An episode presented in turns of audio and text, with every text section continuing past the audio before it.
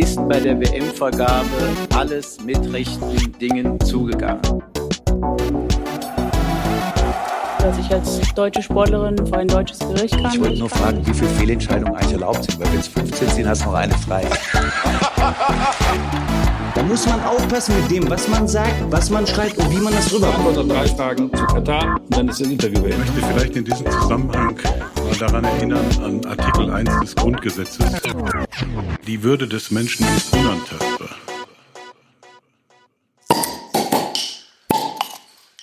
Prost. Prost. Prost. Herzlich willkommen zusammen. Wir sitzen hier zusammen und äh, nehmen unsere erste Podcast-Folge auf. Unser Podcast wird heißen Liebling Bossmann, der Sportrechtspodcast. Herzlich willkommen hier in der Runde. Mein Name ist Christopher. Ich bin Fabian. Robert. Und mein Name ist Holger. Und äh, wir sind alle Rechtsanwälte und ähm, tätig auch im Sportrecht. Ähm, und wir werden heute hier und, und in Zukunft euch über rechtliche Themen im Bereich des Sports ähm, informieren und darüber diskutieren in der Runde.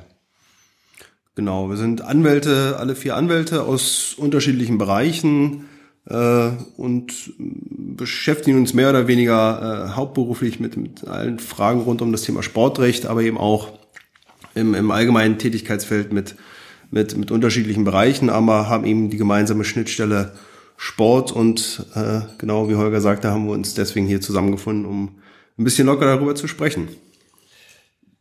Genau, und ähm, bei, allem, bei aller Betrachtung der vielen Sport-Podcasts, die es so gibt, ist uns aufgefallen, dass der Rechtsteil ähm, da meist relativ kurz kommt.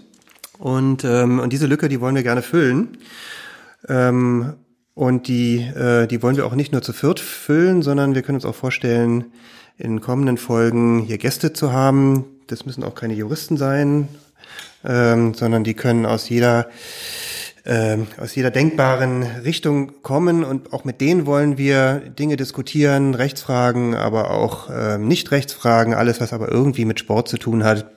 Ähm, und da freuen wir uns schon drauf da auch nicht zuletzt die äh, vergangenen Wochen gezeigt haben, dass sich die Fragen, die sich so um Sport und um Sportrecht stellen, teilweise auch äh, täglich oder zumindest wöchentlich ändern, äh, werden wir die Folgen ähm, auch immer mit äh, der Rubrik wie Kai aus der Kiste ähm, beginnen und jeweils ein aktuelles sportrechtliches Ereignis oder Thema voranstellen, uns mit dem beschäftigen.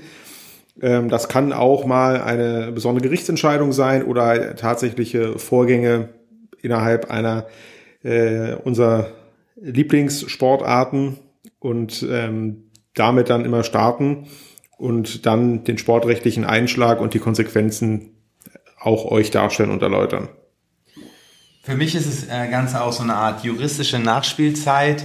Ähm, wie Fabian schon sagte, die Podcasts, die, die wir mögen oder die ich mag, äh, Textilvergehen, Rasenfunk äh, 93, ähm, behandeln oft ähm, auch äh, übergeordnete Themen des Fußballs und in dem Rahmen auch juristische, juristische Fragen.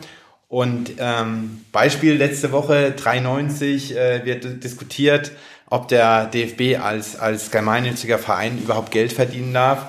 Und ähm, das ist natürlich, da würde ich am liebsten dann reinrufen und sagen, ja, klar darf der Geld verdienen, äh, beziehungsweise jeder Verein darf auch einen wirtschaftlichen Geschäftsbetrieb haben. Es muss immer sich nur in, also dieser wirtschaftliche Geschäftsbetrieb muss halt untergeordnet sein. Das ist das sogenannte Nebenzweckprivileg.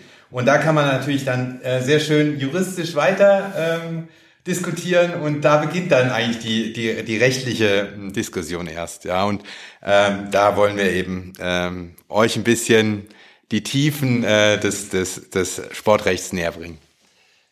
Da aber an dieser Stelle auch einmal angemerkt, also es ist wirklich ein Sportrechtspodcast ähm, und kein Fußballrechtspodcast, auch wenn wir natürlich alle ähm, sagen wir mal, bei der Frage unserer Lieblingssportart diese eine Antwort geben würden. Ähm, um den Fußball dreht sich alles oder vieles, aber es soll sich nicht alles hier in unserem Podcast drehen. Christopher schüttelt den Kopf. Also, schüttelt den Kopf. Da muss ich als ehemaliger Tennisspieler äh, und jetziger Golfspieler gleich widersprechen. Also auch die Einzelsportarten mit Ball und Schläger sollen nicht zu kurz kommen. Die sollen auch nicht zu kurz kommen und, und auch die anderen Sportarten, die es so gibt, äh, die Leichtathletik soll nicht zu kurz kommen. Ähm, wir werden uns da große Mühe geben, dass wir hier nicht so, eine, so, eine, so ein Monothema immer bei uns im Podcast haben.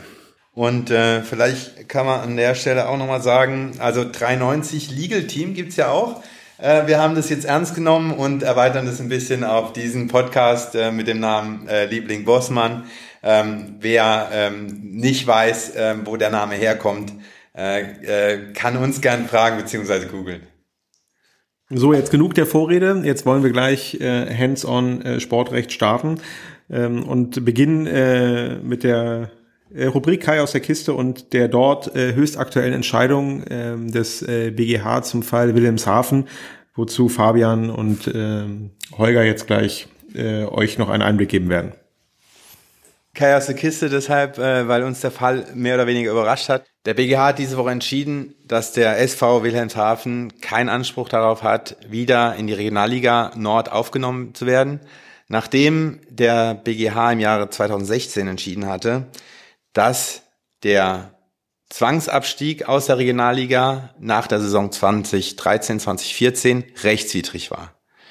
Ähm, Hintergrund äh, dieser Entscheidung aus 2016 war, dass der Landesverband Nord ähm, eine Entscheidung der FIFA und des DFB umgesetzt hat, wonach der ähm, SV Wilhelmshaven ähm, zum Zwangsabstieg aus der Regionalliga verurteilt wurde, weil er an einen argentinischen Club eine Ausbildungsentschädigung nicht gezahlt hat.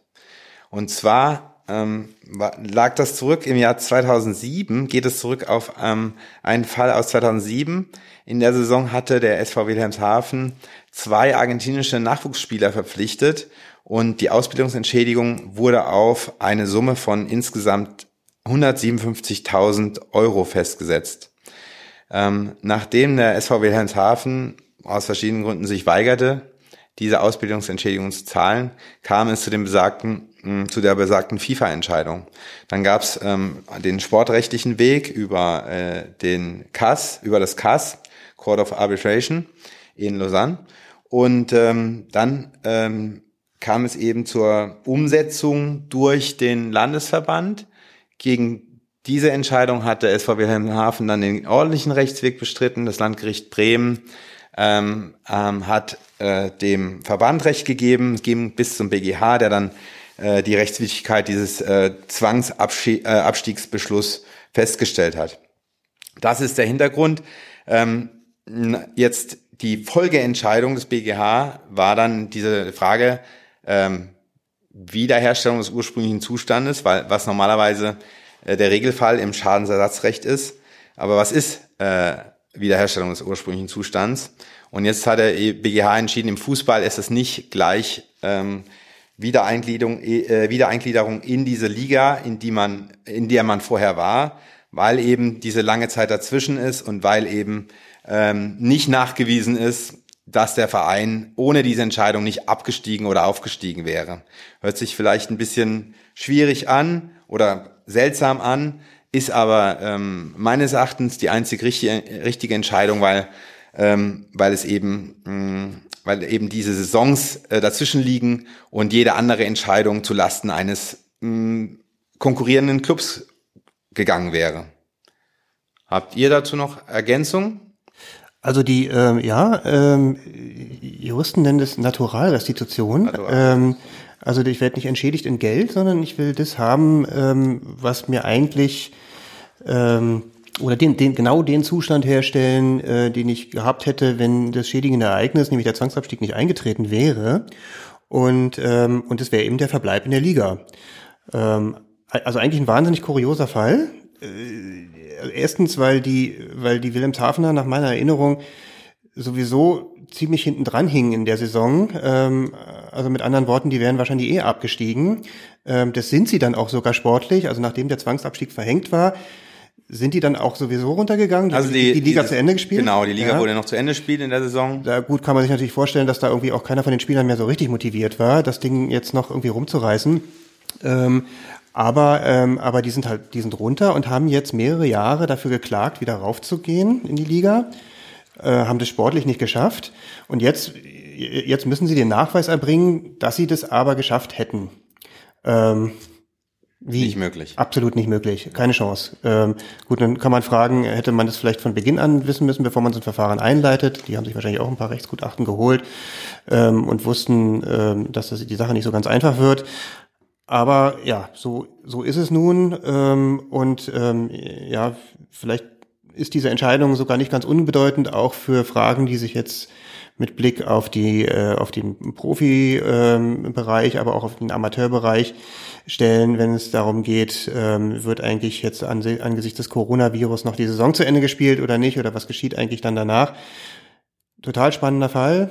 Ähm, und ähm, ja, und wir sind froh, dass wir jetzt irgendwie da so einen so einen aktuellen Aufhänger für unseren für unsere Pilotfolge haben konnten. Vielleicht noch drei Sätze dazu.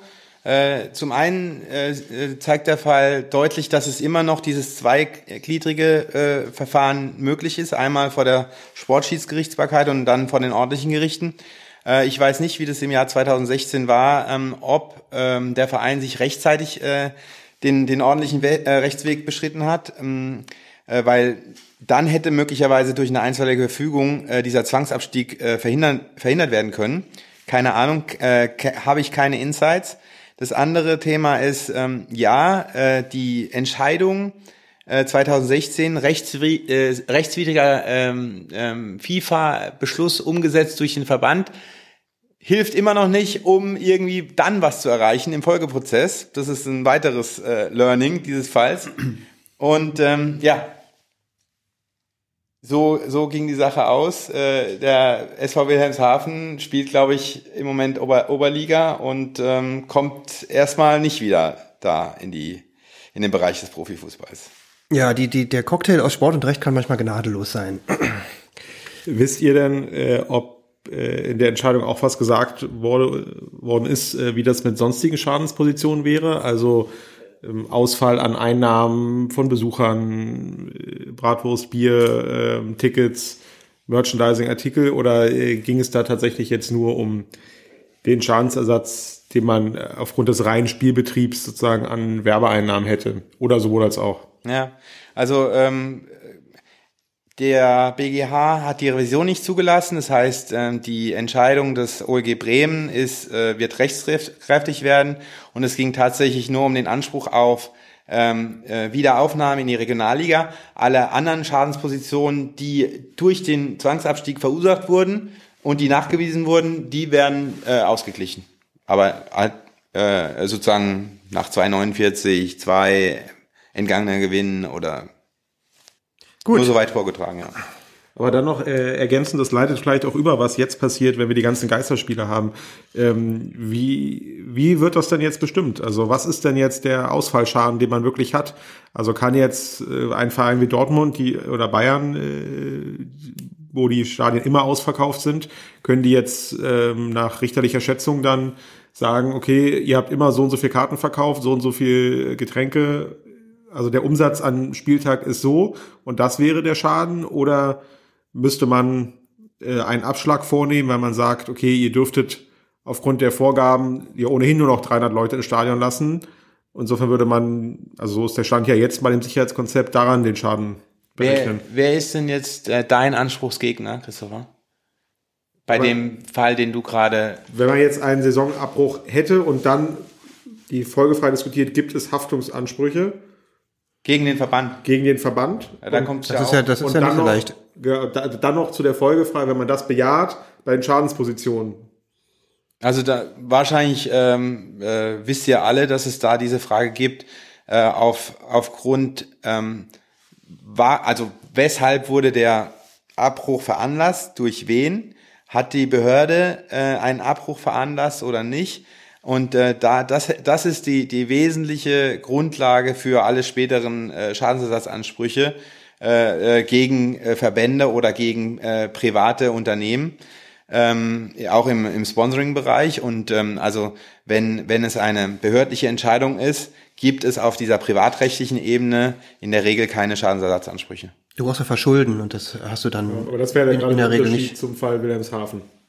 Genau. Dann auf, Richtig, der, ja. auf der Haftung dem Grunde nach Ebene sozusagen. Richtig, weil da wurde eine, eine unzulässige Entscheidung getroffen. Genau. Ähm, und und, und selbst, selbst wenn die, die Behörden das jetzt ähm, nicht direkt anordnen, am Ende ist es ja wieder eine Entscheidung des, ähm, des Verbands äh, oder im im Bundesliga-Bereich der, der DFL äh, und ihrer Mitgliederversammlung, ähm, die Saison vorzeitig zu beenden. Ähm, und ähm, jedenfalls, wenn da, wenn da keine Fehler gemacht werden, ähm, bei der Entscheidungsfindung oder bei den, bei den Vorschlägen, die da, die da zur Entscheidung anstehen, dann wird es wahrscheinlich sehr schwer werden, ähm, dem, dem Verband da irgendein Verschulden unterzujubeln. Die andere Frage ist natürlich, ob, ob du nicht äh, äh, auf Vereinsseite, Clubseite Schadensersatzansprüche gegen die Behörde hast, wegen Amtspflichtverletzung oder was auch immer, entschädigungsgleichen Eingriffen oder aus dem Infektionsschutzgesetz. Das sind auch noch spannende Fragen, wie da, wie damit umgegangen wird dann.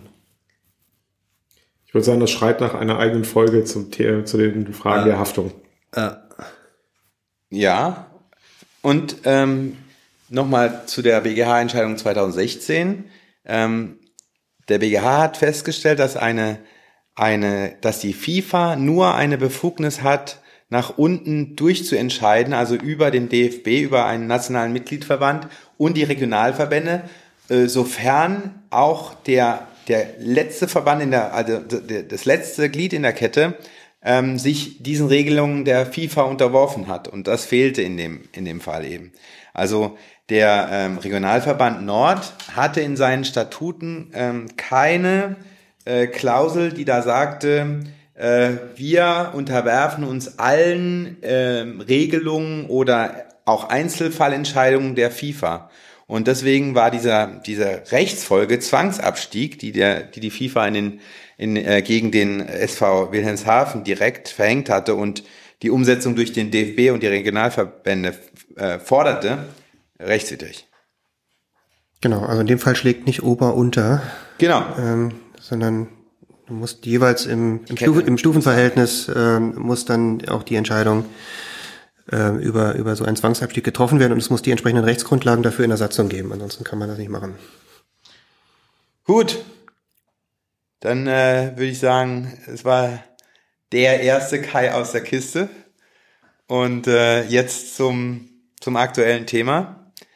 Ähm, wir wollen uns äh, mit den arbeitsrechtlichen Vert äh, äh, Fragen rund um die äh, Situation äh, DFL, Geisterspiele ähm, in der, in der Corona-Pandemie äh, beschäftigen.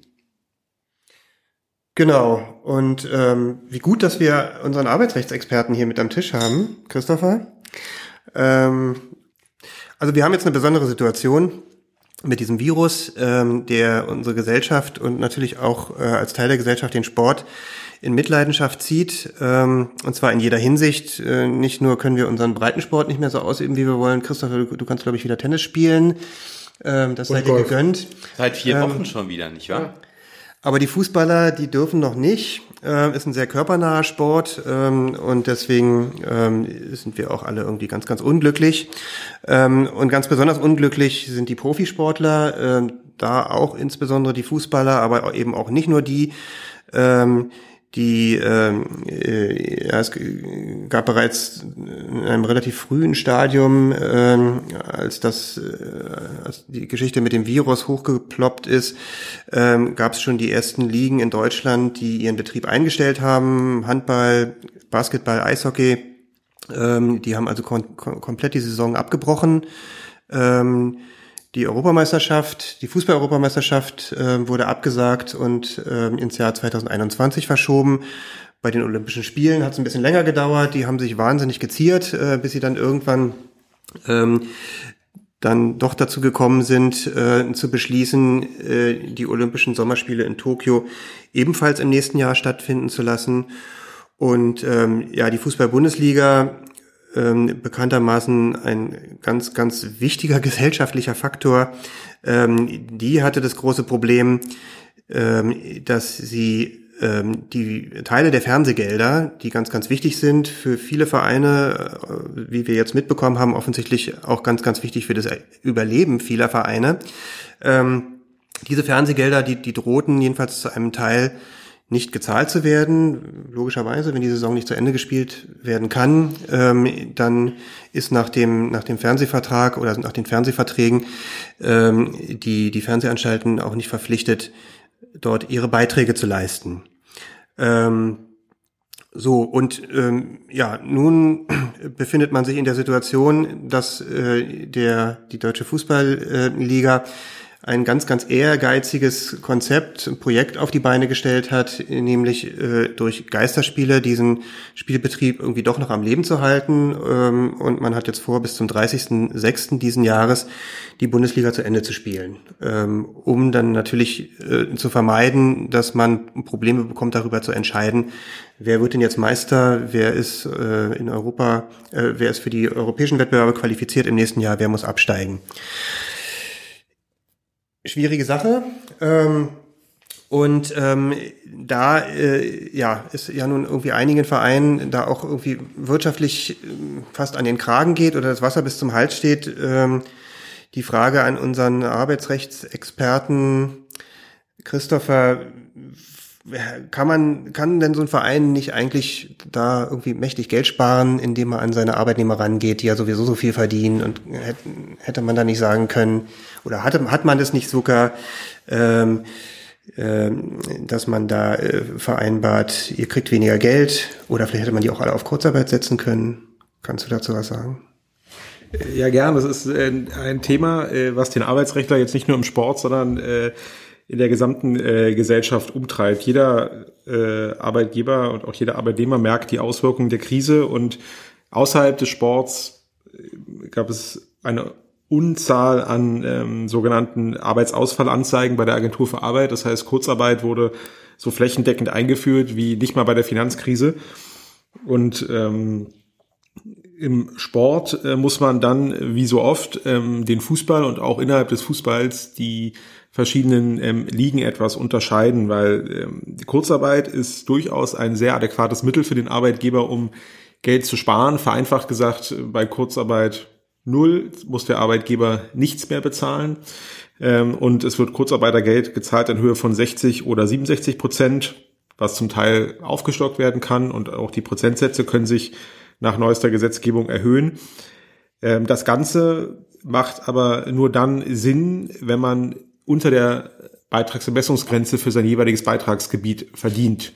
Das ist im professionellen Sport leider, muss man sagen, für viele Sportler flächendeckend der Fall. In dem Fußball, mit dem wir uns heute vorrangig beschäftigen, ist das eigentlich erst auf der Regionalliga und dort auch nicht flächendeckend, sondern auf den unteren Ligen der Fall.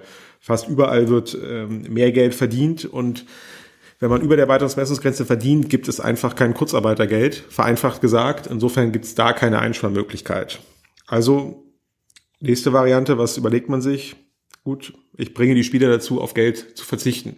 Wir alle wissen, auch aus unseren eigenen Verträgen, die wir mal abgeschlossen haben, wenn in dem Vertrag steht, ich muss arbeiten für 40 Stunden die Woche und kriege dafür x Euro, dann kann man nicht einseitig sagen, du kriegst weniger Geld.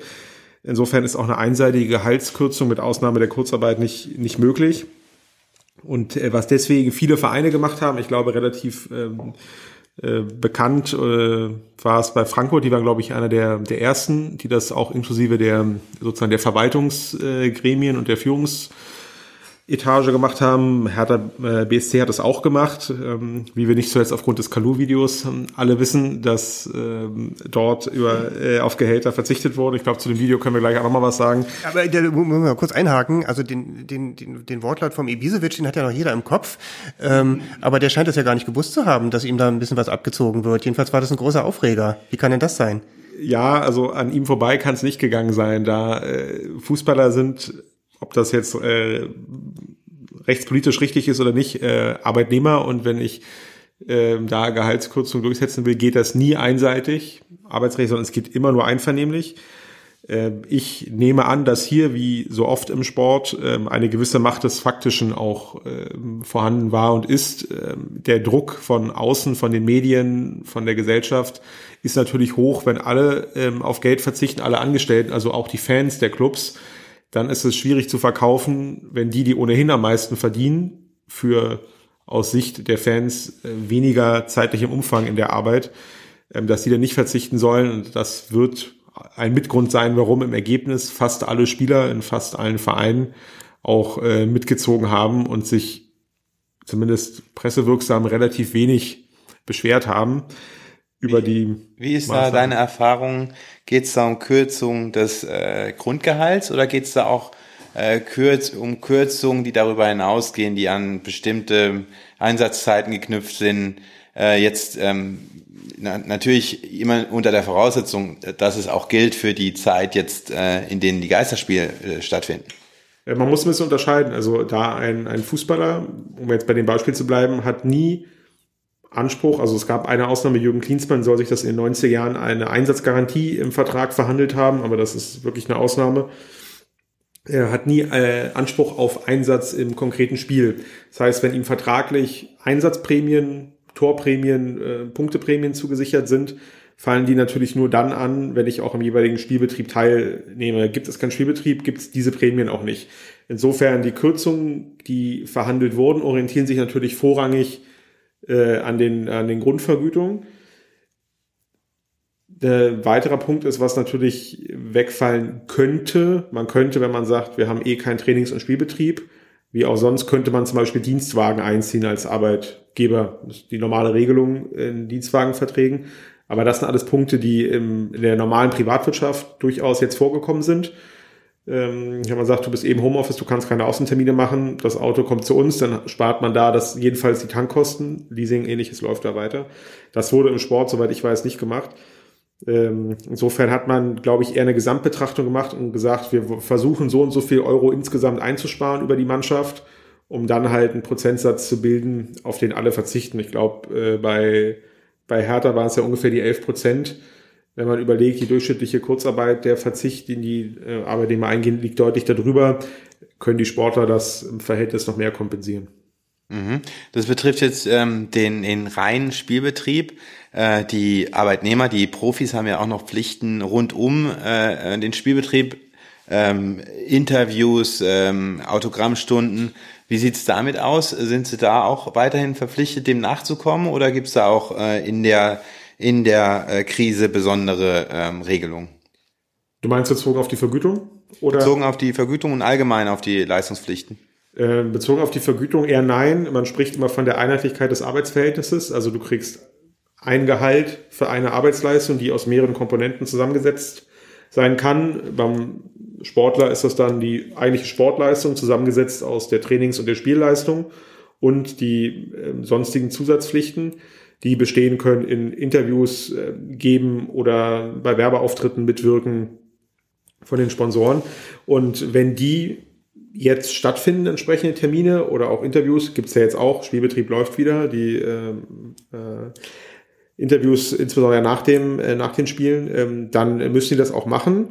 Jetzt kommt das Autogrammstunden weniger? Autogrammstunden weniger, aber auch das wäre theoretisch denkbar unter Einhaltung der entsprechenden Vorgaben der jeweils zuständigen Behörde. Also wenn ich ähm, Spuckschutz ähm, durch Plexiglasscheiben zum Beispiel gewährleiste und das Abstandsgebot in der Schlange und mit Handschuhen arbeite und desinfizierten Stiften, wäre theoretisch auch die Autogrammstunde denkbar. Zumal ja laut aktuellem Stand die Schmierinfektion ein geringeres Risiko hat als die Tröpfcheninfektion, sodass man dort, äh, wenn die Vorgaben eingehalten werden, auch sagen dürfte, der Arbeitgeber kommt seine Fürsorgepflicht danach, wenn er die Vorgaben einhält. Und dann dürfte der Spieler auch die entsprechende Teilarbeitsleistung nicht verweigern. Der Vollständigkeit wegen hätte ich gern nochmal gewusst, wie die Clubs das mit ihren ähm, sonstigen Mitarbeitern machen. Also ab, abgesehen von den Profis. Genau, also zum, äh, auch der Vollständigkeit die Ergänzung, also es gibt in den unteren Ligen durchaus Vereine, die vollständig Kurzarbeit gemacht haben, also für die gesamten Mannschaften und dann auch für die Mitarbeiter der Geschäftsstelle ähm, und zum Teil auch für Tochtergesellschaften. Und ähm, auch in den äh, Bundesligen äh, ist der ähm, Gehaltsverzicht teilweise oder weitestgehend ähm, auch für die, ich sag mal, Management-Ebene und äh, Trainerebene äh, verhandelt worden. Und für, je nach Umfang wurde für die Mitarbeiter der Geschäftsstelle und die sonstigen, ich sag mal, Verwaltungsmitarbeiter und Angestellten zum Teil ein Gehaltsverzicht, aber in einigen Bereichen auch Kurzarbeit angeordnet, weil gerade im Bereich Greenkeeping-Ordner, wenn man da Festangestellte hat, die natürlich jetzt äh, kaum noch Bedarf an der Arbeitsleistung Kann man da haben. von angeordnet sprechen? Es kommt drauf an. Ähm, äh, Kurzarbeit kann angeordnet worden sein, dann auch einseitig, wenn die Verträge schon entsprechende Regelungen vorgesehen haben. Das ist in der Regel in der heutigen Zeit nicht mehr der Fall. Also die meisten Musterverträge seit der Finanzkrise hatten keine Kurzarbeit mehr vorgesehen. In Tarifverträgen gibt es das regelmäßig, die im Sport aber, auch wenn die Gewerkschaft, die eine, die es gibt, es gerne will, hier jedenfalls in Deutschland nicht existent sind. Und da auch Betriebsräte bei fast keinem Verein, oder ich kenne zumindest keinen, wo ein Betriebsrat gebildet ist, nicht vorhanden sind, brauche ich eine einzelvertragliche Grundlage und dann werden in der Regel im Rahmen der allgemeinen Verhandlungen Gespräche geführt und man schließt einvernehmlich Änderungsverträge mit einer sogenannten Kurzarbeiterklausel. Und die aber äh, für eine bestimmte Zeit geschlossen sind. Entweder das, also entweder man macht einen befristeten Änderungsvertrag oder man nimmt eine dauerhafte Regelung auf, dass der Arbeitgeber immer dann, wenn die Voraussetzungen für Kurzarbeitergeld nach äh, Paragraphen 95 folgende SGB Römisch 3 vorliegen, ähm, so wäre die Formulierung dann, dass nur in dem Fall, also wenn auch Kurzarbeitergeld gezahlt werden würde, dass dann auch Kurzarbeit angeordnet werden darf. Und wie flexibel ist der Arbeitgeber, das heißt die Clubs äh, in der Wiederaufhebung dieser Kurzarbeit? Ähm, man ist sehr flexibel. Also man muss es aufheben, sobald die Voraussetzungen weggefallen sind, wenn die Klausel entsprechend formuliert ist. Und ähm, auch sonst muss er dann entsprechend wieder voll zahlen, weil wenn er es nicht tut, hätte der einzelne Arbeitnehmer einen ähm, Anspruch auf Differenzlohnzahlung, die auch durchaus regelmäßig klageweisen geltend gemacht werden. Das heißt, die Arbeitnehmer sind da nicht äh, schutzlos gestellt.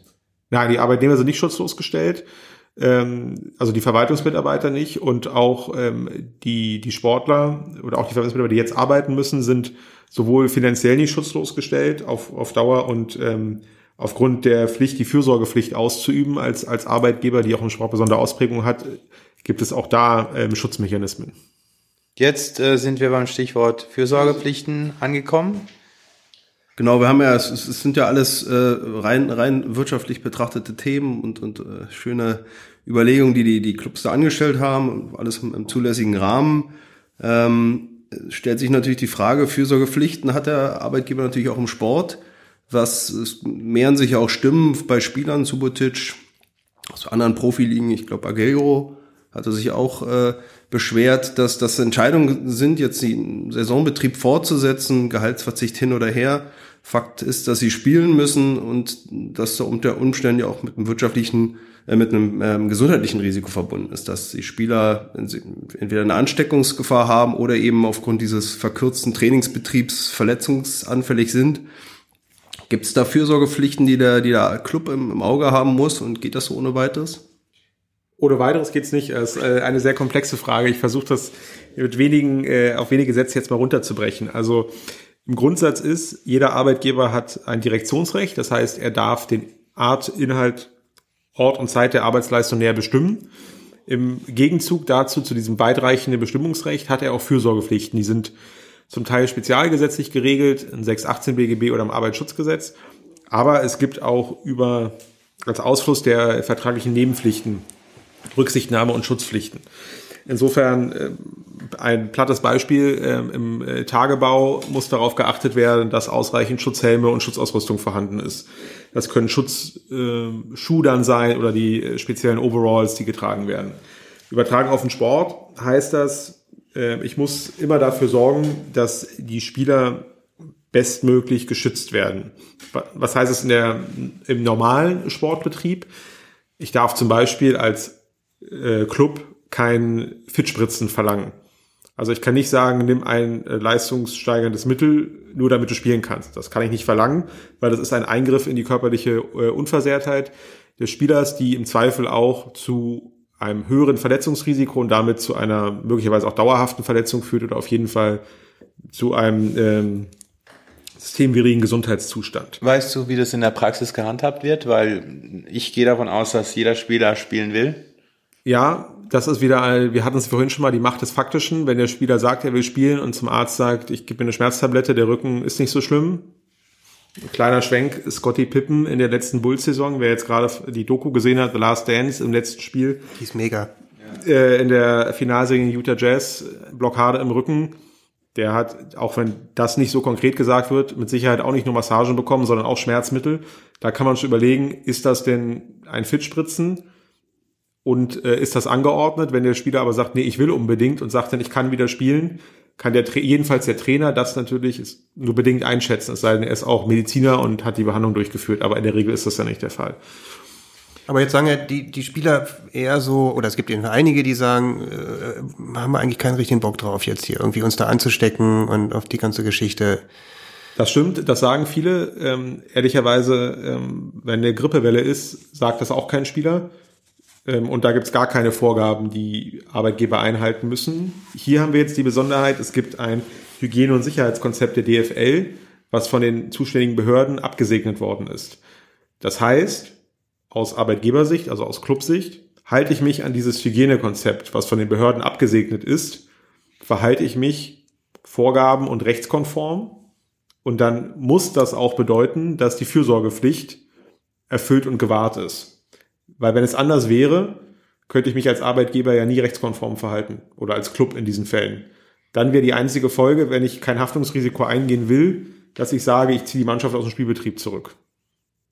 Es gibt halt äh, bei Corona jetzt noch die Besonderheit, dass man relativ wenig Daten hat und wenig empirische ähm, Anhaltspunkte dafür, wie gefährlich ähm, es tatsächlich ist, wenn man sich ansteckt. Und es in der normalen Bevölkerung gibt es da ähm, heftigere Krankheitsverläufe. Äh, kann man das irgendwie äh, festmachen in diesem Arbeitgeber-Arbeitnehmer-Verhältnis? Also man, man könnte überlegen, ob ähm, Sportler mit eigenen Vorerkrankungen oder möglicherweise mit ähm, die in Beziehung oder in ähm, einer häuslichen Gemeinschaft mit hoch mit den sogenannten Hochrisikogruppen leben. Der Fall ob, des Kölner Spielers Festrate. Genau, also ob die äh, Leistungsverweigerungsrechte haben.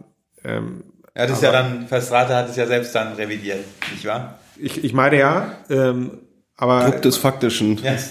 Man muss, ja, und man muss auch sagen, also äh, die meisten Radprofis sind offiziell Asthmatiker ja. als ein Beispiel. Das heißt, die zählen alle zu der Risi zu einer Hochrisikogruppe. Trotzdem werden die jetzt nicht sagen und auch nicht sagen können, wenn ein Hygienekonzept, was für den Radsport, wenn es dann einen gibt für die Tour de France, soll es ja auch geben, damit mhm. die im Herbst diesmal statt im Sommer stattfinden kann, dass sie dann ähm, ihren jeweiligen Aufgaben nicht, äh, nicht nachkommen. Und so ähnlich ist das auch hier. Ähm, wenn ich sage, ich will nicht spielen, dann habe ich jedenfalls keinen Entgeltanspruch als Spieler. Im normalen Arbeitsrecht wäre es genauso, wenn ich meine Leistung zu Unrecht verweigere, komme ich selber in Annahme, sogenannten Annahmeverzug und der Arbeitgeber muss kein Geld zahlen. Im normalen Arbeitsrecht führt das wozu? Ich mahne den Arbeitnehmer ab und dann kündige ich ihn. In der jetzigen Zeit führt das möglicherweise auch zu einer dauerhaften Kostenersparnis. Das Problem ist, dass die klassischen arbeitsrechtlichen Sanktionsmechanismen im Sport halt einfach, wie wir alle wissen, nie funktionieren oder nicht in der Form funktionieren. Na, wer kündigt jetzt seinen Spielern? Also Genau, weil allenfalls die, die, diejenigen, die du sowieso loswerden willst, aber genau, aber auch die kündigt man in der Regel nicht, sondern da lässt man entweder den Vertrag auslaufen oder man beißt halt bis zur nächsten Transferperiode die Zähne zusammen und warum kündigt man nicht, auch wenn es arbeitsrechtlich zulässig wäre? Weil man will natürlich noch die Ablösesumme bestenfalls kassieren oder zumindest ähm, irgendwie doch einen wirtschaftlichen Vorteil aus der Vertragsbeziehung ziehen. Und das ist halt eine Besonderheit im Sport, die es im normalen Arbeitsrecht nicht gibt, die natürlich hier die Handlungsmechanismen enorm ähm, oder die, die Handlungsmöglichkeiten enorm einschränkt des Sportarbeitgebers. Also was machen die Clubs immer in diesen Fällen? Sie verhängen Vertragsstrafen ob das jetzt immer in der Form zulässig ist oder nicht, da ist auch eine Macht des Faktischen. In der Regel wird eine Summe im ein- bis maximal niedrigen zweistelligen 1000 Euro Betrag ähm, verhängt. Das wird vom Gehalt einbezogen, die Spieler zahlen es und damit ist nach außen der Mantel des Schweigens. Wir haben am Fall Kalu gesehen, ähm, dass es, äh, auch wenn es nach außen erstmal ein Schweigen ist, ähm, es innen auch brodeln kann und wenn das dann rauskommt, dann muss ein Verein natürlich auch irgendwie sich positionieren. Wir sind schon wieder beim Fall, äh, Fall Kalu. Interessant. Das, das, man könnte meinen, das ist wie so ein roter Faden, der sich irgendwie hier ja. zieht. Also vielleicht, ja vielleicht, machen wir mal kurz einen Schwenk, oder? Ja, also, weil, weil irgendwie das ist zwar schon jetzt zwei Wochen her, ähm, aber das wirkt irgendwie noch nach, habe ich das Gefühl. Ähm, und vor allem äh, wirkt es irgendwie äh, durch die ständigen Auffälligkeiten irgendwelcher Hertha-Spieler äh, nach, die sich, äh, äh, ähm, die sich am letzten Spieltag dann irgendwie auch zu, zu freundlich bejubelt haben nach den Toren. Ähm, Kalu, Robert, du hast ja da ähm, dich sehr intensiv mit dem mit dem Fall beschäftigt. Ähm, da kommt jemand in die Kabine und wir wissen nicht, was den Menschen geritten hat, ähm, aber der lässt einfach mal das Video laufen und dann läuft es live über Facebook alles durch ähm, und der ist im, im, Prinzip einmal durchs ganze Vereinsgelände gegangen und hat jeden da irgendwie kompromittiert, der ihm da vor die vor die Linse gelaufen ist.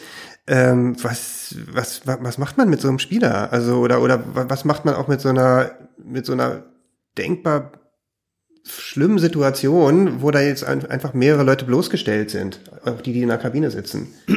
Salah, bitte löscht das. Ja. Salah, bitte. Ibisevic, der sich aufregt über, über, über, äh, über 11% Gehaltskürzung.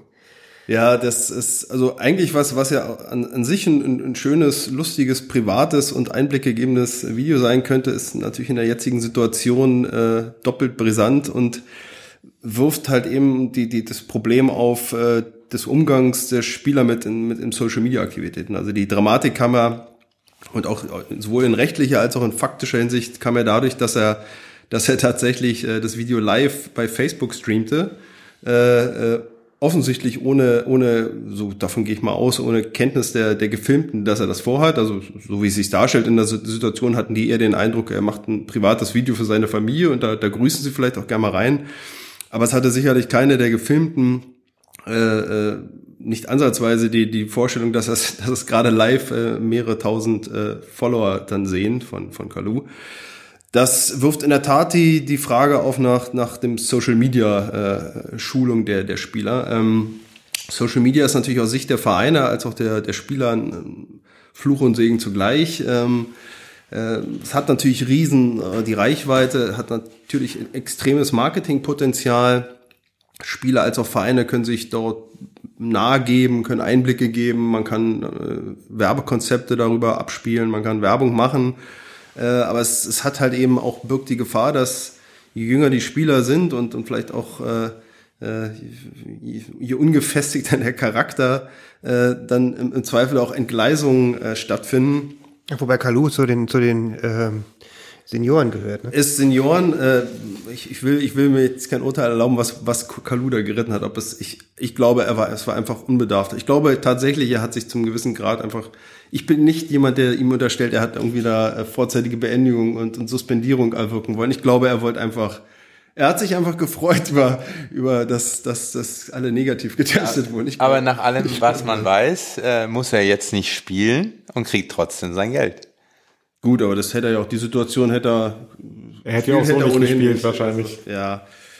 Es ist, es ist, es ist schwierig. Was, was das Video natürlich jetzt, zum einen hat es offenbart, wie, wie auch schlampig Hertha im allgemeinen Betrieb mit, mit dem Thema Corona umgeht. Also es ist jetzt nicht nur so, dass er äh, den Händeschlag gesucht hat, sondern auch die Mitarbeiter haben, haben da in, den entsprechend angenommen, ohne dass wirklich erkennbar war, dass, dass die Hygieneregeln da im Detail eingehalten werden. Auch die Entnahme der Probe war nicht ganz vorschriftsmäßig wahrscheinlich. Ähm, Problem ist aber in dem, in dem Video, zum einen werden natürlich Vorgänge, interne Vorgänge von, von Hertha in den Katakomben und den Kabinen gezeigt, die Hertha natürlich nicht will, dass sie das Licht der Öffentlichkeit erblicken.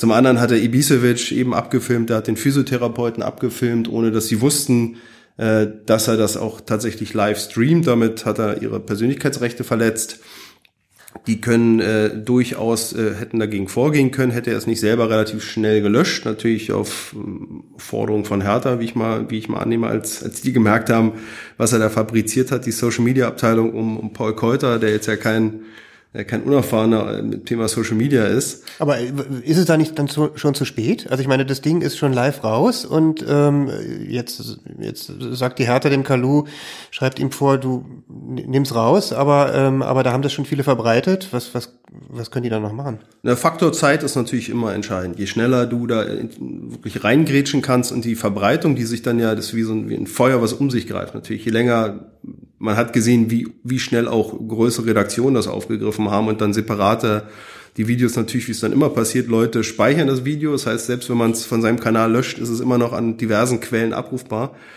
Faktor Zeit ist irgendwann ist natürlich kritisch, je schneller Hertha da äh, reingerätscht und dann auch zur Löschung auffordert, über Kalau hinaus, desto besser. Was heißt über Kalau hinaus? Wen, wen, wen können Sie jetzt alles, gegen wen könnte, an wen könnte sich Hertha alles wenden?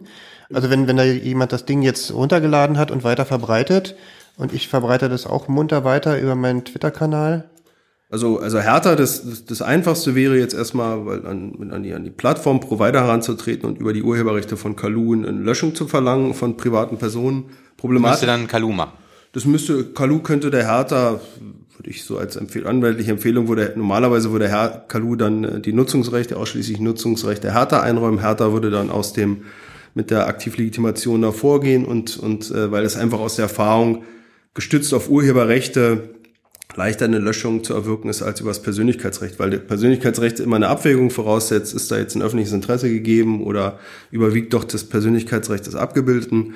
Ähm, aber schwierig wird's dann schon, wenn irgendwie Sport 1 Redaktion das in, in einem Artikel aufgreift und veröffentlicht, weil die dann schon wieder auf, zumindest wenn das Urheberrecht äh, ins Feld geführt wird, äh, Schrankenregelungen aufgreifen können mit Berichterstattung über tagesaktuelle Ereignisse und dann selbstverständlich der Umgang eines, gerade vor dem Hintergrund des, des Geisterspielkonzeptes, natürlich äh, sagen können, also es ist natürlich ein überragendes öffentliches Interesse, hier zu sehen, wie ein Verein faktisch dieses tolle DFL-Konzept lebt. Da wäre das natürlich da hätte man hätte Hertha es schwer gehabt, äh, da eine Löschung zu erwirken. Das wäre zumindest nicht unproblematisch gewesen. Okay, also, also, man bedient sich dann eines Tricks sozusagen, indem man, äh, indem man sich von seinem Mitarbeiter Kalu die, die Nutzungsrechte an, an seinem urheberrechtlich geschützten Video übertragen lässt oder abtreten lässt, ähm, um dann seinerseits aus diesen ähm, aus, aus, aus dieser Befugnis ähm, dann gegen Dritte vorzugehen. Genau, aber wie gesagt, halt ähm, stößt an die Grenzen, gerade auch kürzlich durch zwei BGH-Entscheidungen bestätigt, wo, wo man im redaktionellen Bereich ist, wo tatsächlich eine redaktionelle, aufbereitete, tagesaktuelle Berichterstattung stattfindet, stößt das Urheberrecht zu Recht an seine Grenzen, weil das erkennbar dann nur darum geht, jemanden halt äh, Informationen zu unterdrücken, äh, wo es eigentlich wo der Fall klassisch gar nicht im Urheberrecht geht, weil das ist jetzt kein besonders schützenswertes Werk, sondern es geht natürlich eigentlich darum, Informationen zu unterdrücken. Und da hat der BGH gesagt, nee, also das stößt bei Berichterstattung im redaktionellen Bereich an seine Grenzen. Leichter hätten es vielleicht Ibisevic aus dem Persönlichkeitsrecht, wenn, wenn man da, weil die sicherlich nicht wussten, äh, wie gesagt, dass das live streamt, da, die hätten eine Möglichkeit. Wie, wie, wie wäre das dann nach eurer Einschätzung? Äh, ich komme nochmal zum Thema Haftung ähm, zurück, wenn jetzt aufgrund dieser, dieses Videos ähm, ein Sponsor zum Beispiel gesagt hätte, ist zumindest soweit wie bekannt, ist nicht der Fall gewesen. Ähm, ihr haltet euch nicht an das Sicherheitskonzept, das zeigt dieses Video. Ich spreche eine außerordentliche Kündigung von einem Sponsoring-Vertrag aus. Wir hatten es vorhin ja schon mal so kurz angesprochen. Äh, wie wäre eure Einschätzung? Geht das und was wären die Folgen? Also als erstes würde der Jurist natürlich immer in den Vertrag reingucken und schauen, was da äh, zum Thema außerordentliches Kündigungsrecht geregelt ist. Äh, vielfach gibt es ja, äh, gibt's ja Klauseln, die das im Vertrag schon bestimmen. Natürlich ist, wie es dann immer so ist, der Einzelfall nie drin, ähm, aber häufig sind ja so Fallbeispiele dafür genannt, ähm, wann, wann ein Sponsor den Vertrag kündigen kann. Und das ist ja dann immer meist dann der Fall, wenn, ähm, wenn sich der Vertragspartner so, so, so, so schwerwiegend äh, äh, falsch in der Öffentlichkeit verhält also, oder so ein desaströses Bild abgibt, dass irgendwie da eine Rufschädigung entsteht, die dann auch auf den Sponsor abfärbt. Ähm, und wenn, wenn das der Fall ist, wirst du wahrscheinlich sogar, wenn du, wenn du nicht ausdrücklich im Vertrag Regelungen drin hast, ähm, außerordentliches Kündigungsrecht in Angriff nehmen können. Aber es hängt dann wirklich an der Frage, wie schwerwiegend diese, diese Situation ist, die da, ähm, die da aufgelaufen ist und, ähm, und inwieweit der, der Vertragspartner, also Hertha BSC, nicht Kalu, ähm, da seine, seine Pflichten verletzt hat. Also in Ergänzung dazu noch, das ist ein gutes Stichwort. Es geht ja letztlich hier um den Sponsoring-Vertrag mit dem Club. Und da würde ich sagen, so ein Fehlverhalten eines einzelnen Spielers reicht noch nicht aus, auch wenn es äh, äh, gravierend war. Äh, anders dagegen, äh, wenn es äh, äh, der Sponsor, der persönliche Sponsor von Kalu wäre, äh, meinetwegen ein, äh, ein äh, Pflege, Schuhausstatter oder Pflegemittelhersteller, äh, äh, dann äh, kann er in einer solchen Situation den Sponsoring-Vertrag außerordentlich mit sofortiger Wirkung kündigen. Ähm, Nochmal, äh, also man wird nie dieses Video aus dem Internet äh, wegbekommen, richtig?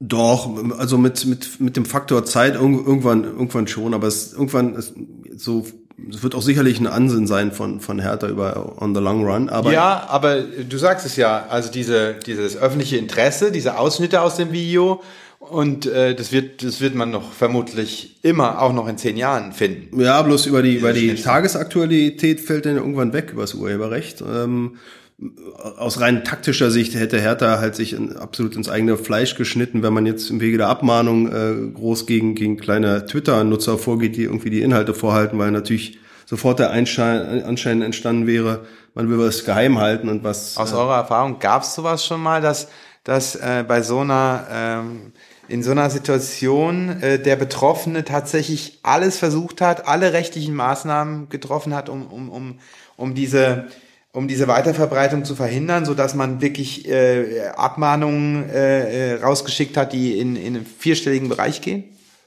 Ob, ob in der Höhe, ja, aber durchaus. Also es, es gibt brisante Themen, wo dann einfach der, wo vielleicht auch die Verbreitung jetzt nicht, noch nicht ganz so schnell war wie jetzt in dem konkreten Fall. Also ein Livestream auf Facebook ist, ist, ist dann ist schon der Super-GAU aus, aus Sicht des, des Betroffenen.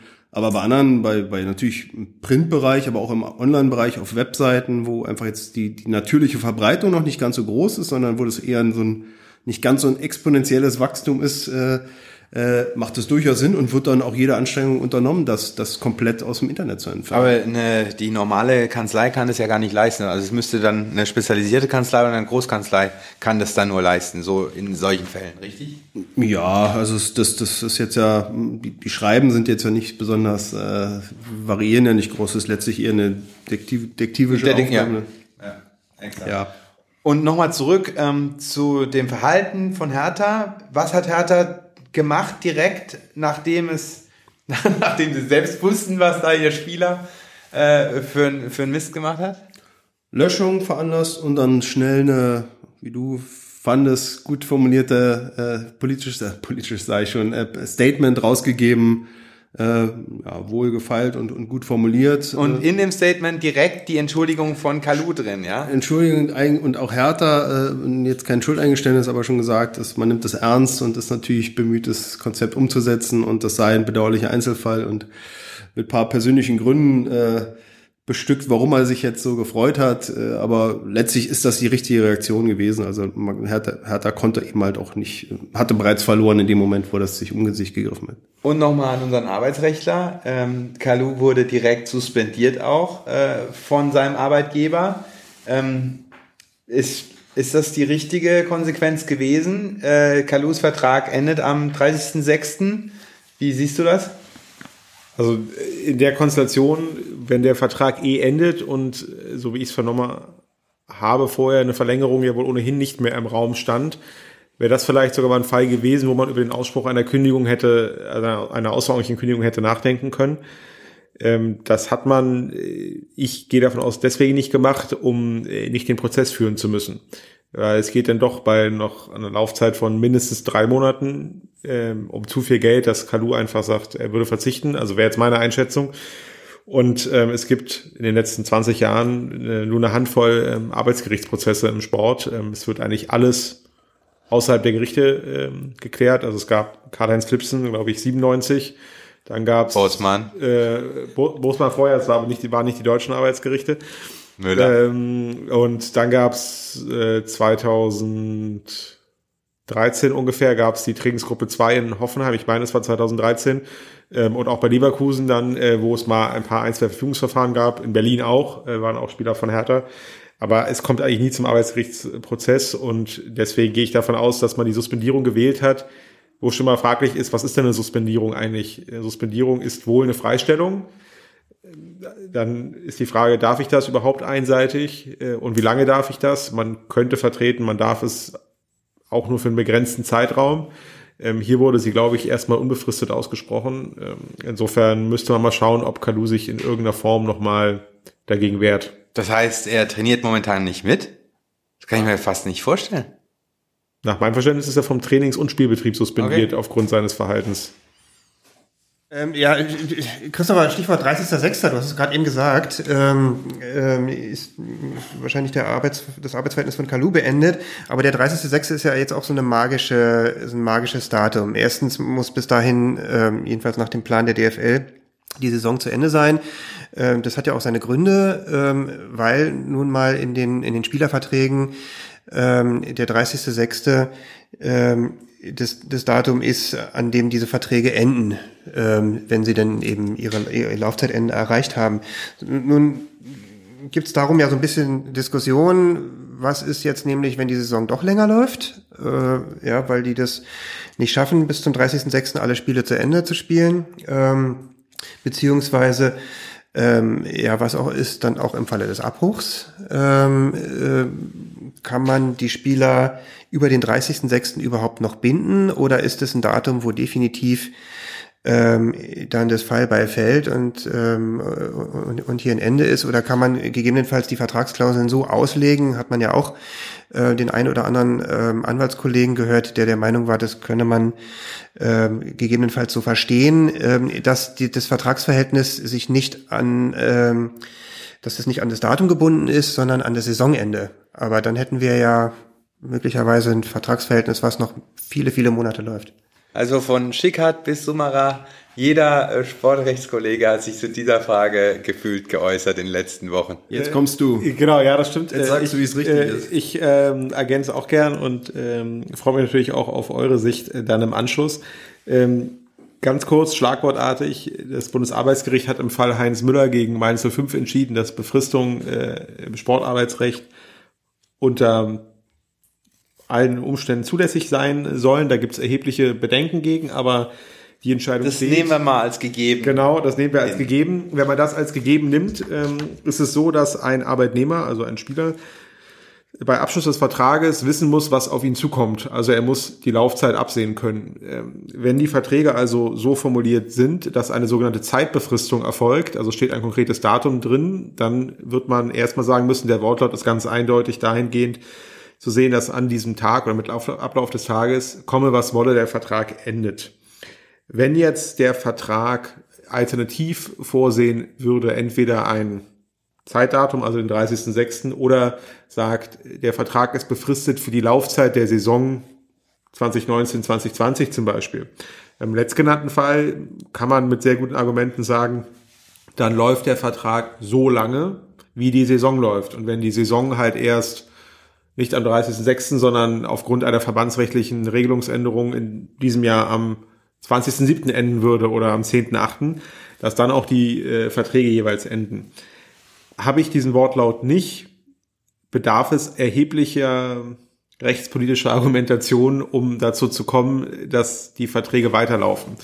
Ähm, es wird dazu kommen, dass man das daraus herleitet, ähm, aus arbeitsvertraglichen Nebenpflichten, dass man gegenseitig einer Verlängerung nochmal zustimmt für die Restlaufzeit der Saison. Warum? Ähm, das ist das Hauptinteresse von allen Vertragsparteien. Der Spieler will weiterhin Geld bekommen und könnte bei einem neuen Verein, wo er zum Beispiel einen Anschlussvertrag hat, ja ohnehin noch nicht eingesetzt werden, weil wenn Verbandsrecht die Saison noch läuft, hätte er wohl keine Spielberechtigung. Das heißt, er würde vielleicht da Geld bekommen, aber dann hätte der neue Verein das Problem, er hat ja das Budget gar nicht. Er plant die Budgets, Budgets saisonbezogen und wenn er noch Gehälter an die Spieler A bis C zahlen muss, die im nächsten Jahr wechseln, kann er nicht den neuen Spieler D jetzt schon die Gehälter zahlen. Insofern wird es auch hier, wie wir kommen und immer wieder darauf zurück, die Macht des Faktischen geben. Es wird einfach aufgrund der Gegebenheiten und der Besonderheiten des Sports dann dazu führen, dass man sich auf irgendwie eine Art von Verlängerung einigt und die ganzen rechtlichen, sehr interessanten Fragestellungen niemals von einem Gericht beantwortet werden. Vielleicht, vielleicht nochmal an der Stelle, um es ganz klarzustellen, dass äh, die Fragen, um die es hier geht, das ist, das ist, das ist eine Geschichte, die nur zwischen dem, zwischen dem Club und dem Spieler sich abspielt. Ähm, und da hat ein Verband, ein übergeordneter Verband wie FIFA, UEFA, DFB, ähm, auch keine Möglichkeit einzugreifen. Die können also allenfalls so ein bisschen steuern, indem sie sagen, wir, wir, wir erteilen die Spiel, also wir regeln die Spielberechtigung neu und ähm, Wir verlängern die und solange Transferfristen. zum Beispiel oder so, solange die Saison nicht nicht beendet ist, erteilen wir auch keine Spielgenehmigung für den aufnehmenden Verein, so dass man das den un, äh, unattraktiv macht. Ähm, aber faktisch haben die überhaupt keinen Einfluss auf dieses Vertragsverhältnis. Genau, also man hat die, zwar nimmt man die Statuten in Bezug in allen Verträgen, das ist ja üblich, das Ein-Platz-Prinzip sozusagen, was äh, sich wiederfindet, aber äh, die Hauptleistungspflichten dürfen nicht von dritter Seite bestimmt werden. Deswegen äh, ist auch ein eigenes Thema, aber die sogenannte Third-Party-Ownership bei Spielern wurde ja auch deswegen verboten, damit nicht dritte Seiten in die Hauptleistungspflichten ähm, reingehen können. Kommen wir vielleicht bei einer der nächsten Folgen mal zu kommen.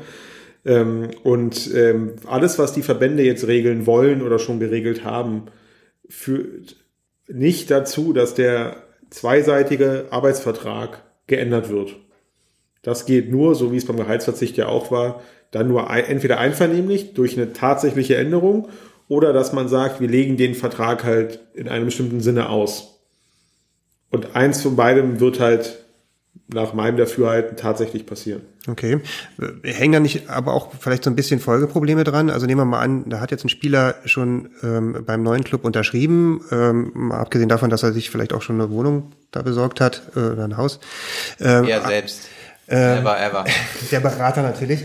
Ähm, hat er vielleicht auch neue Sponsoring-Verträge gemacht? Ähm, Klar, da hängt viel dran. Ähm, deswegen, es könnte auch der Fall sein, dass ein Spieler darauf beharrt, er kommt zum 30.06. raus und geht zum 1.07. woanders hin, weil er zum Beispiel durch neue Sponsoring-Verträge, die darauf beharren, dass er nicht mehr für den alten Verein, für den alten Club aufläuft, sondern nur für den neuen Club mit dann dem und dem Schuhsponsor zum Beispiel ähm, aber dann bedarf es ja trotzdem noch der wirtschaftlichen Möglichkeiten des neuen Vereins, dass er alle Spieler gleichzeitig bezahlen kann.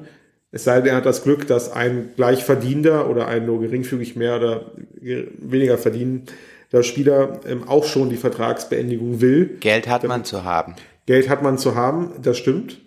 Aber wenn äh, ein Gericht jetzt sagen würde, wir legen die Verträge also ein Arbeitsgericht sagt, wir legen die Verträge so aus, ein anderer sieht es anders, kann es ja auch zu einer Ungleichbehandlung kommen, möglicherweise, oder zu einer divergierenden Rechtsprechung, erstmal Rechtsprechung.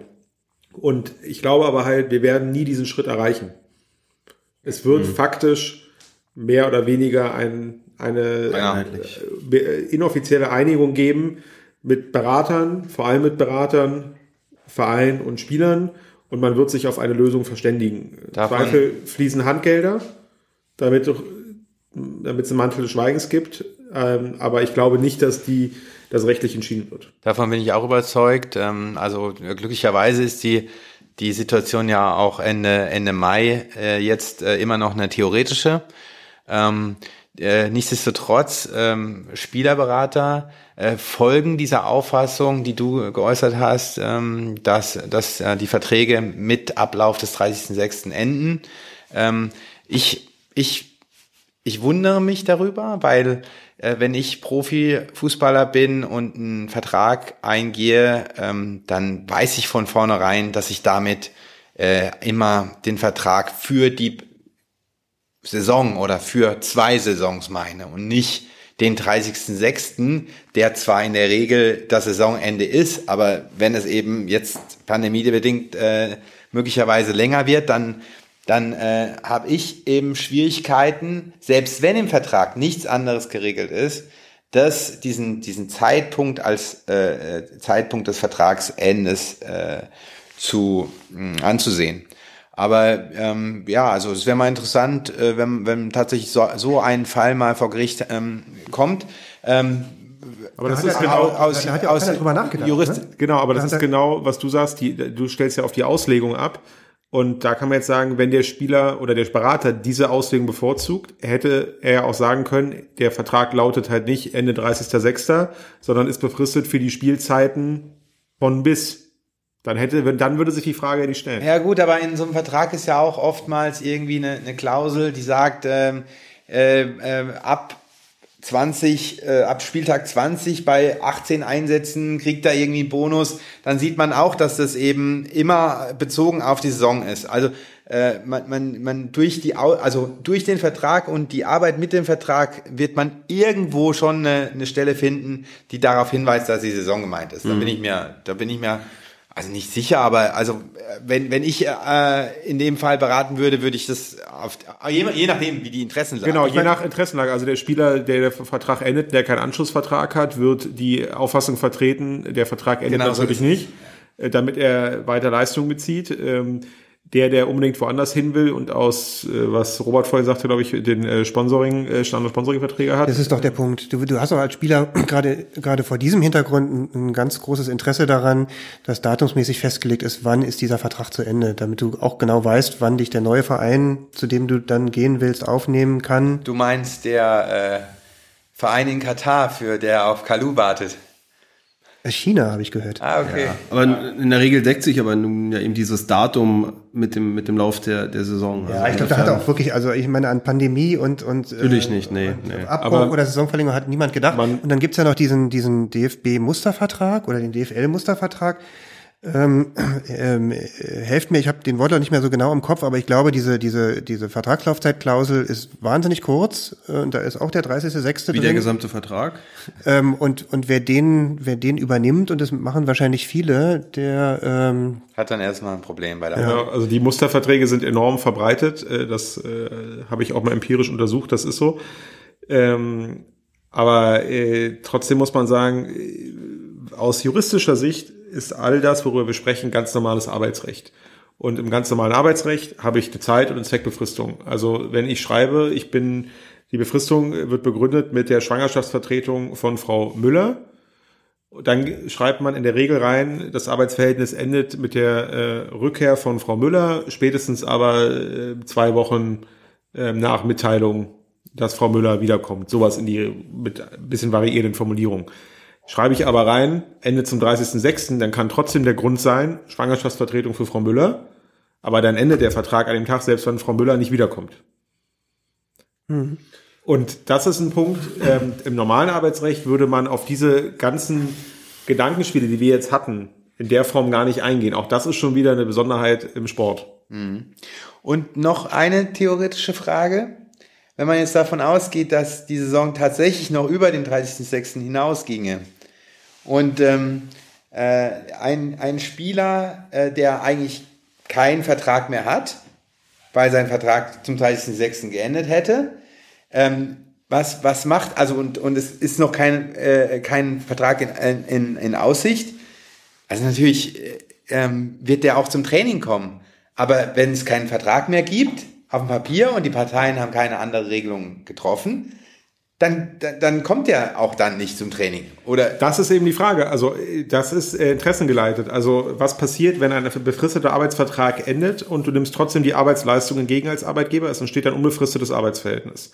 Automatisch, ja? Automatisch. mit ersten Training. Mit, mit, sobald ist es immer so, wenn du eine Befristung vereinbaren willst, muss die schriftlich vor Arbeitsantritt vereinbart worden Das heißt, das wäre ein Kardinalfehler des Clubs, wenn er dafür nicht vor Genau. Vorsorge treffen würde. Also eigentlich, Und am 1. Juli müsste er, darf er keinen Spieler, der, der keinen Vertrag mehr hat, auf, aufs Gelände lassen. genau, also eigentlich muss er mit allen Spielern, also das wäre eigentlich die äh, Empfehlung, mit allen Spielern eine vertragliche Regelung vereinbaren, die klarstellt, dass Verträge, die enden würden, einvernehmlich befristet werden bis zum Ende der Saison. Oder bei den. Spielern, die ich nicht haben will als Ja. Club, wo ich, wo ich mich auf die Rechtsposition stellen will, es, wegnehmen. es endet, muss man sagen, du darfst die Arbeitsleistung nicht mehr annehmen. Das Problem ist, die Vereine werden im Zweifel so und solche Spieler haben und sie können, sie machen sich unglaubwürdig, wenn sie beide Rechtspositionen gleichzeitig vertreten. Also sie müssten sich wohl für eine Auffassung entscheiden. Um, um das Entstehen unbefristeter Arbeitsverhältnisse zu verhindern, geht es nur mit schriftlicher Vereinbarung. Das werden sie über den Gehaltsverzicht wahrscheinlich jetzt noch gemacht haben in den meisten Es kann sein, dass das zum Teil damit reinverhandelt wurde. Ähm, Habe ich auch gehört. Wäre auch ratsam gewesen, dass man da ein Gesamtpaket draus schnürt. Ähm, gerade in den unteren Ligen könnte ich ja, gerade wo zum Beispiel Kurzarbeit angeordnet wurde, die haben ja auch befristete Verträge. Die werden diese Vertragsänderungen in der Form oder in der Ausführlichkeit nicht gemacht haben. Und da ist das tatsächlich noch ein Bereich, wo Vereine dann agieren müssen in den nächsten sechs Wochen. Okay, sehr interessant.